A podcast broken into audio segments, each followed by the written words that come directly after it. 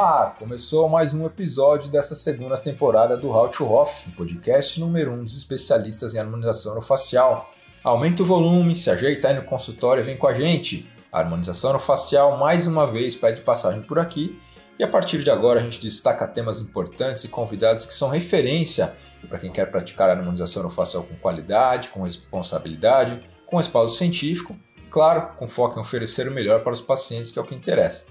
No episódio de hoje, a gente vai falar sobre as medicações para peeling facial, pré-peeling. Tema importante, hein? Vamos então conhecer as nossas convidadas de hoje?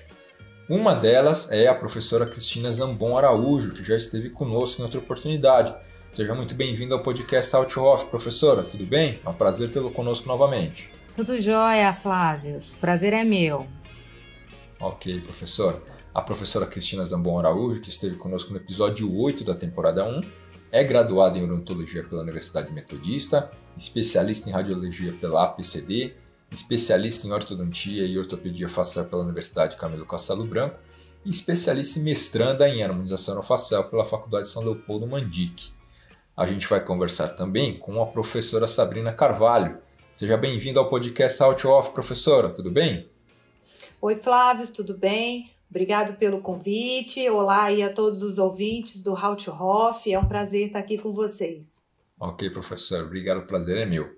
A professora Sabrina Carvalho é graduada em odontologia pela Universidade Federal do Espírito Santo. É também especialista em ortodontia, especialista em harmonização orofacial, mestranda em harmonização orofacial e coordenadora de curso de especialização em harmonização orofacial na FUNORTE em Santo André. Bem, Convidadas apresentadas, vamos ao que interessa. Vou começar com uma pergunta para vocês duas. É, pode ser a professora Cristina responder primeiro, depois a professora Sabrina. O que, que é a medicação pré-peeling? Me conta, professores, o que, que é isso? Olha, Flávio, a medicação pré-peeling ou os cuidados pré-peeling é tudo aquilo que antecede um peeling, né? Então vamos lembrar que o peeling é um procedimento da harmonização orofacial, onde a gente vai aplicar uma substância química sobre a pele e essa substância vai é, causar uma lesão nos tecidos. Esses tecidos vão inflamar e o organismo vai responder regenerando esses tecidos. E esse processo pode deixar sequelas na pele, como a hiperpigmentação pós-inflamatória, por exemplo. Então, para eu me prevenir disso tudo, eu vou tomar esses cuidados, que é uh, o uso dos pré-peelings. Ok, professora Sabrina, gostaria de falar um pouquinho sobre o pré-peeling, a importância dele? Então, os pré-peelings, eles tanto podem ser de uso oral, né, quanto de uso tópico. Os pré-peelings de uso oral, eles são também muito conhecidos como nutracêuticos. Os nutracêuticos são substâncias naturais derivadas de algumas plantas e que eles não se enquadram nem como, nem como um fitoterápico e também nem como uma medicação, em função da dosagem que é utilizada, né? E eles impedem que essa resposta inflamatória do, da nosso, do nosso organismo, da nossa pele, após o procedimento do peeling, ela seja uma resposta é, descontrolada, né? A gente precisa dessa resposta inflamatória, é por isso que a gente está fazendo o procedimento do peeling, mas a gente quer que seja de uma forma organizada e controlada, para que a gente tenha o melhor resultado durante esse processo de cicatrização. Então, essas medicações entram justamente é, na melhora dessa, dessa resposta inflamatória no organismo do paciente. Então, resumindo assim, de maneira bem, é, bem grosseira, né? É, é para vocês, para os profissionais da harmonização facial, terem um controle maior e melhor sobre o procedimento e sobre o peeling que vai ser realizado depois, é isso? É isso que seria é para isso que é utilizado, que é utilizado, que são administradas essas medicações pré-peeling, é isso? Exato. Você vai preparar a pele antes do peeling, né? Vai conhecer o estilo de vida do paciente, é, é importante conhecer o comportamento da pele dele e aí você vai fazer a melhor indicação. Ok, professora. E quem é que pode tomar esse, esse, essas medicações? Existe alguma contraindicação? Eu, na minha, no meu pouco conhecimento em harmonização facial, imagina assim, todo paciente vai fazer peeling, ele precisa desse, de, desse preparo, né? Tem alguém que tem contraindicação, alguém que não pode é, tomar? Imagina que se o paciente não pode tomar, ele não pode fazer peeling. Imagino eu, né, dentro do meu, do meu conhecimento raso. Então, por que, que a gente utiliza né, essas substâncias? Então, a, principalmente essas substâncias de uso oral, a gente quer, né, como eu já falei anteriormente, uma modulação dessa resposta anti-inflamatória, né, desse processo de cicatrização. A gente precisa lembrar que hoje em dia, principalmente quem mora nas cidades, a gente possui uma, um estresse oxidativo. O que, que é isso? a quantidade de radicais livres. Quando a gente fala de radicais livres, as, as, as, pessoas já sabem um pouco o que é, né? São substâncias que o nosso próprio organismo produz em função das agressões, principalmente poluição, estilo de alimentação, né? E todos esses fatores que fazem, causam uma inflamação de baixa, é, uma inflamação crônica no organismo dos pacientes. Então, essas substâncias, elas são potentes antioxidantes, então elas diminuem a quantidade dessas substâncias que a gente chama cientificamente de espécies reativas do oxigênio, mas nada mais são do que substâncias nocivas que a gente mesmo acaba produzindo. Então, além de você melhorar essa inflamação na pele do paciente, né? A gente também consegue estimular com essas substâncias produção de colágeno, de elastina e melhorar a hidratação facial. Então, também a gente tem um resultado potencializado do paciente quando a gente faz uso dessas substâncias junto com os procedimentos dos peelings, né, que a gente chama dos procedimentos de consultório. Então, respondendo a sua pergunta anterior, quem pode tomar esses pacientes? É, quem, quem pode tomar essas medicações? Todos os pacientes, eles podem tomar essa medicação, desde que a gente conheça o histórico de saúde desse paciente, tá? Então, lembrar que determinadas substâncias não devem ser usados em alguns pacientes.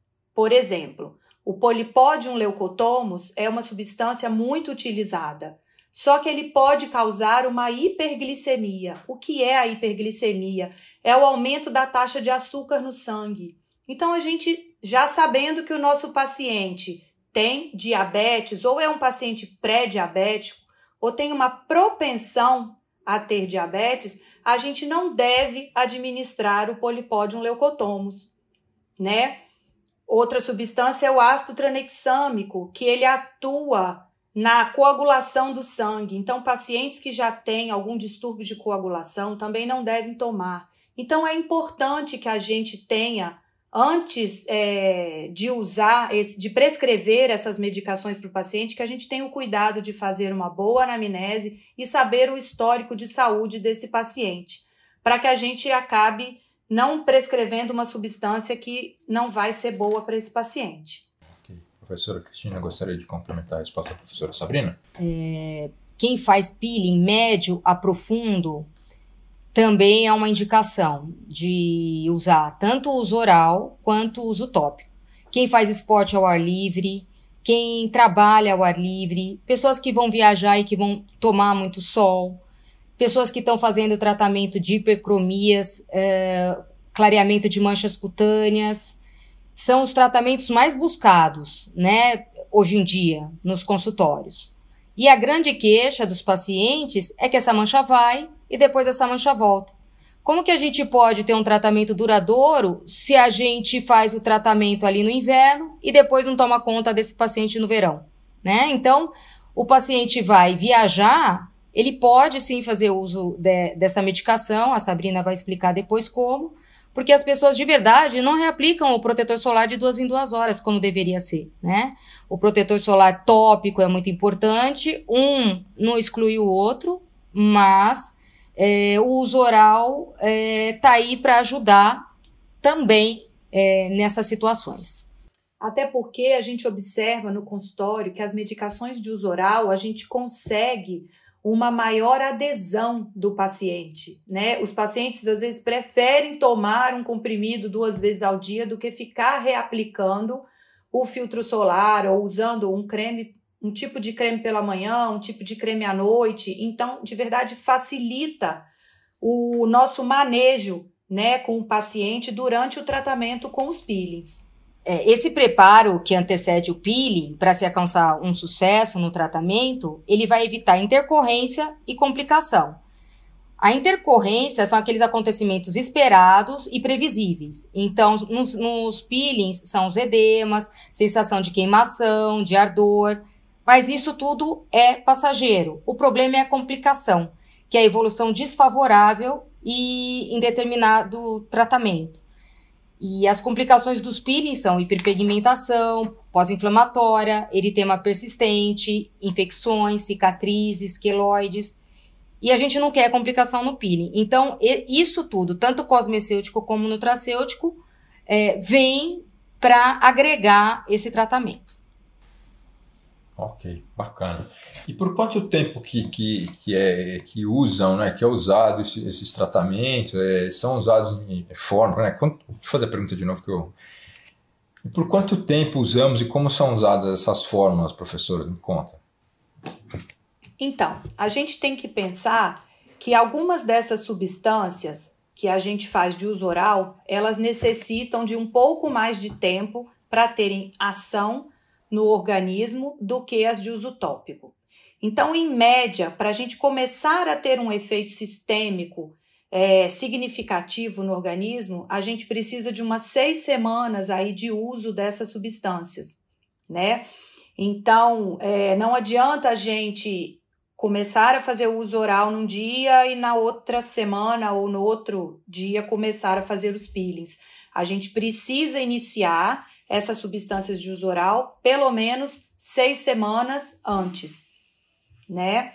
E manter pelo menos 30 dias após o término da última sessão de peeling, porque a pele demora pelo menos 20, 28 dias para se regenerar completamente.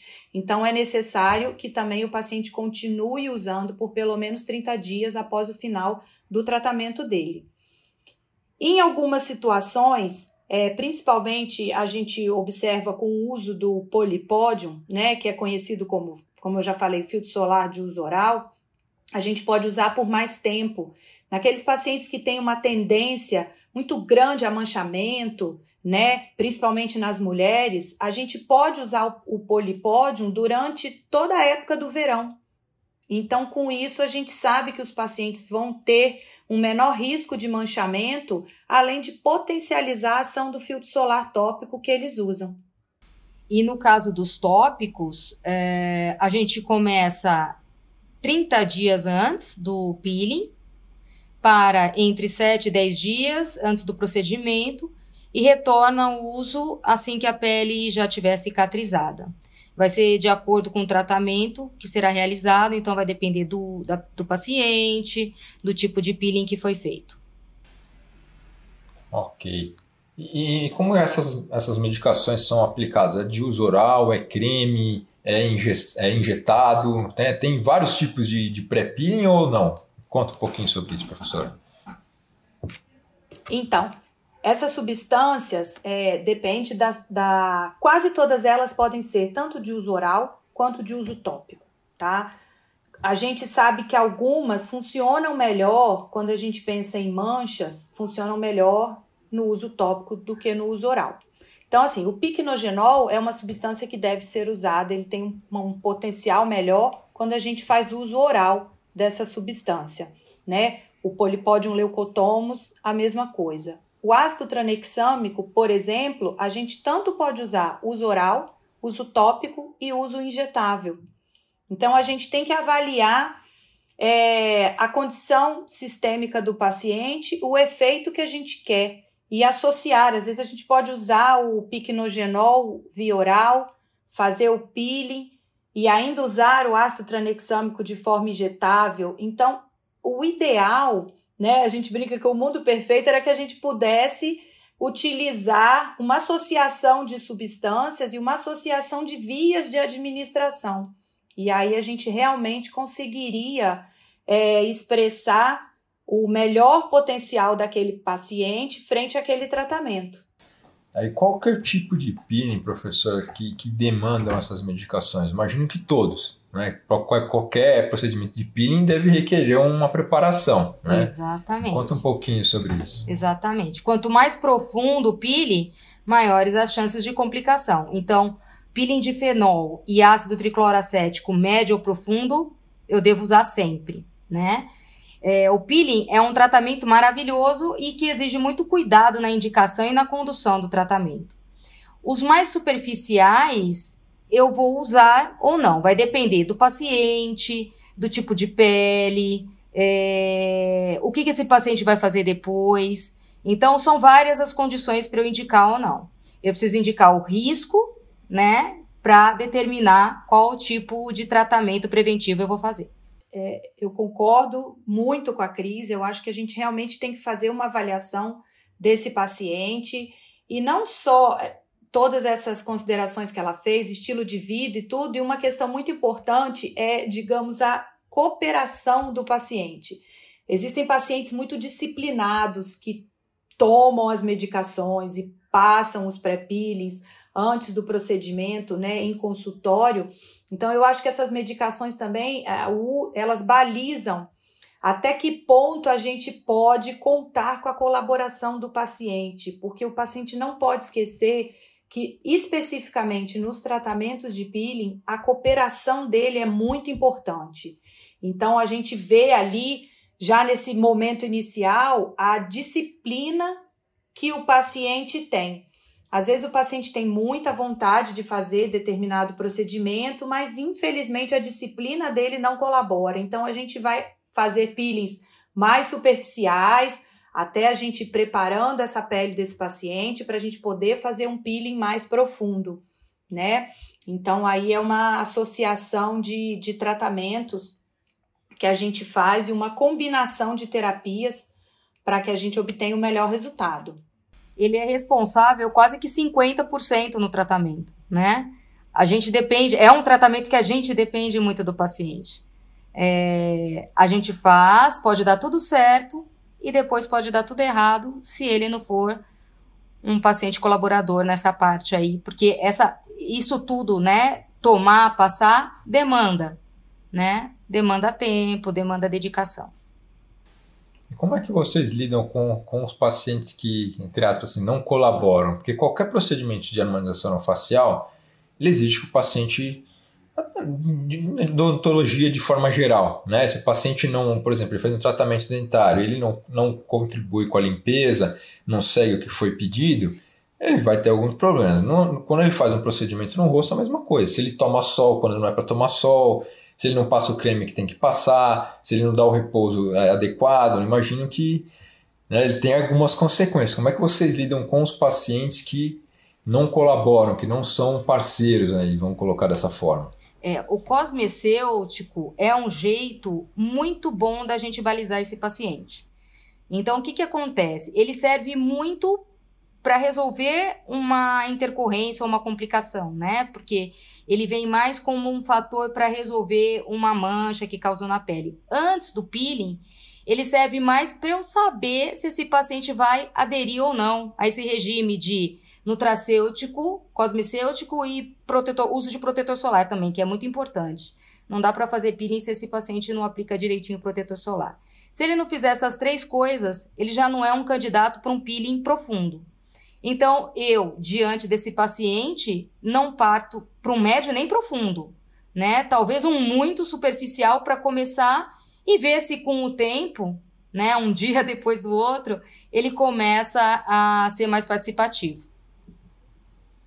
Ok, professora Sabrina, fica à vontade para falar um pouquinho sobre os pacientes que não colaboram. É, eu acho que assim, ah, eu acho que é muito importante o paciente da gente, antes de iniciar qualquer tratamento, ele tá bem informado. Porque eu acho que a informação conscientiza e faz com que o paciente é, tenha uma adesão maior ao nosso tratamento, entendeu? Ao que a gente propôs para esse tratamento, para esse paciente como é, alternativa de tratamento. Eu acho que a partir do momento que ele entende a importância de você estar tá pedindo todos aqueles cuidados e que a, o intuito é que no final ele obtenha o melhor resultado possível, eu acho que aí a gente consegue uma boa adesão. às vezes a pessoa não é tão disciplinada, eu me, me ponho como exemplo, né? Então a gente tem que ir fazendo mais devagar, realmente. E aí o paciente vai vendo a melhora, vai se animando com o tratamento e essa cooperação vai aumentando também. Então eu acho que é bem uma questão também de como a gente informa é, o nosso paciente no consultório e ele perceber que aquilo ali é individualizado, é personalizado, é para ele. Ele não é só mais um que entra ali, entendeu? Que naquele momento ele é o paciente. Então eu acho que todos esses cuidados aumentam a nossa adesão aos nossos tratamentos no consultório. Eu acho que a pior parte nesses tratamentos de clareamento das hipercromias é o sol. Todo mundo faz o tratamento até chegar o verão. Chega o verão, até a pessoa informada às vezes não resiste vai pra piscina, vai pra praia. Ah, eu tava de chapéu, chapéu com furinho. Não resolve, né? Ah, eu tava com protetor. Ah, reaplicou? Ah, eu passei de manhã antes de ir pra praia. Então, é complicado, é complicado. A maioria esquece e acha que tudo bem. E não é tudo bem. E a gente, é, e hoje em dia a gente já sabe que algumas manchas são causadas justamente por essa inflamação sistêmica. Então, mesmo que o paciente esteja usando filtro solar sem no rosto, chapéu com tecido com proteção, a radiação solar no corpo, o calor, ela induz a piora dessas manchas.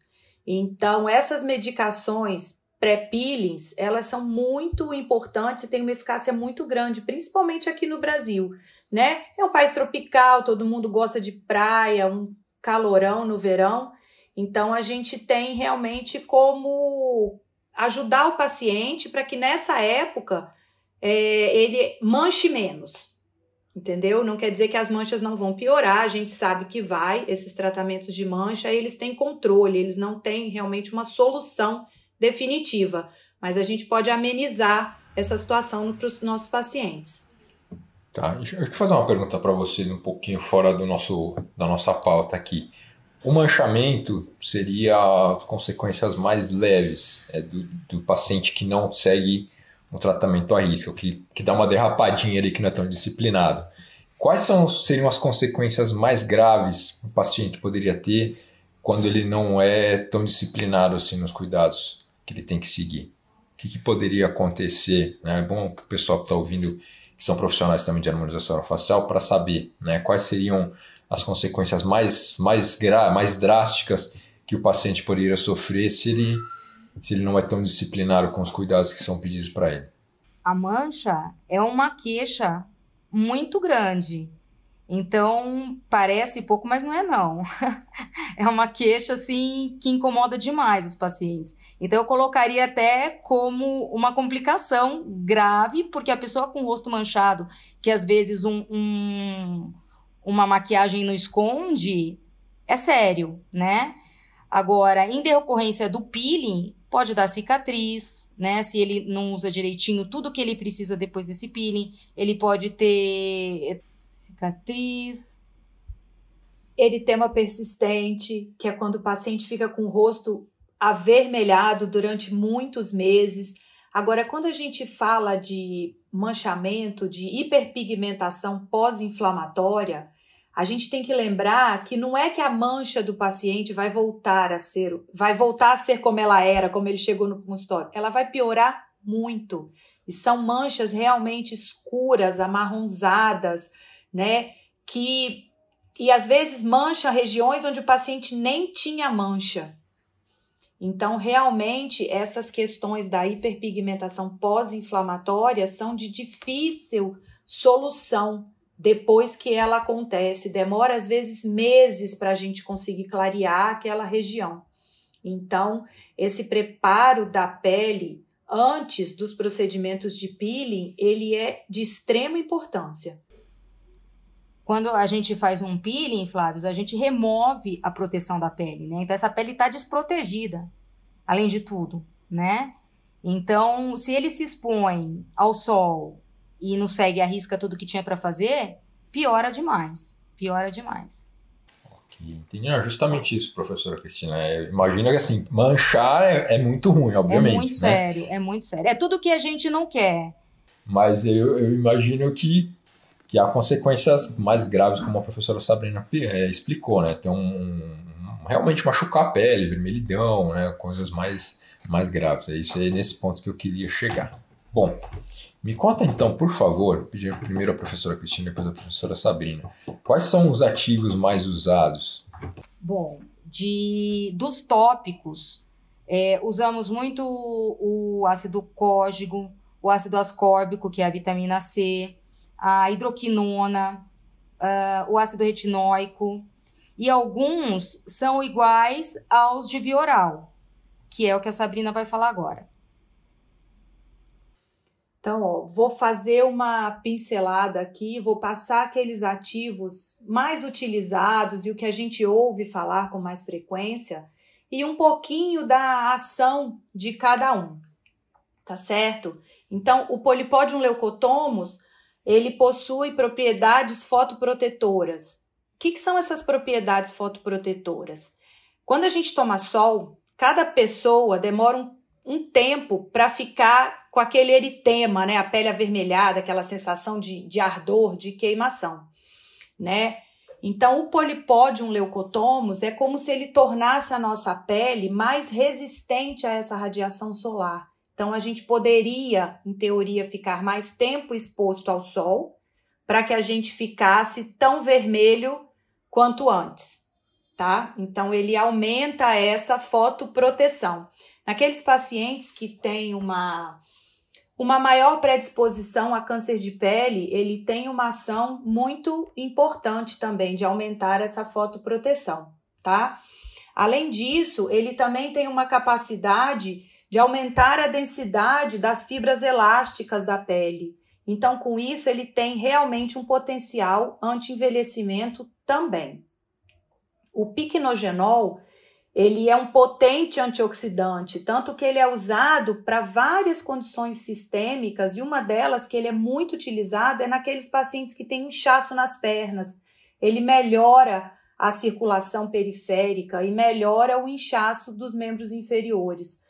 Além disso, na pele, ele tem uma ação também de diminuir a produção da melanina, que é aquela substância que causa as manchas, né?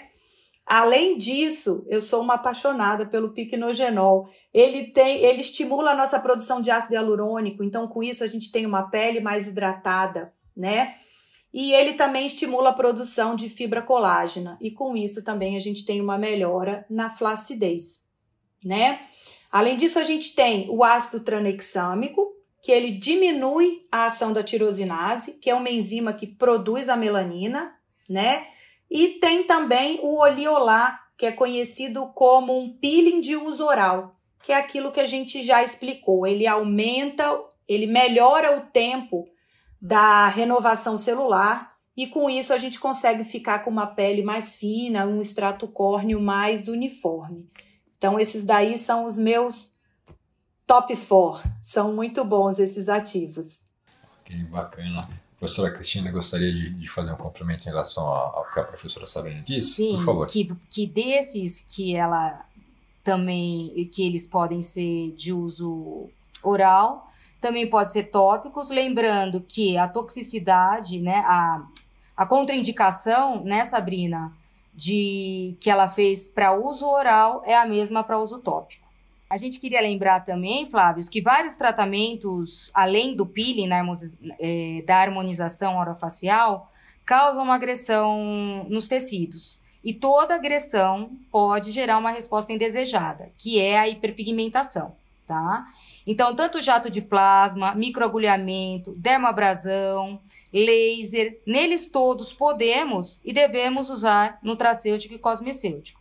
Lógico, o paciente precisa lembrar de usar, né, tudo que foi receitado para ele e não deixar de passar o protetor solar, porque o protetor oral não exclui o protetor tópico.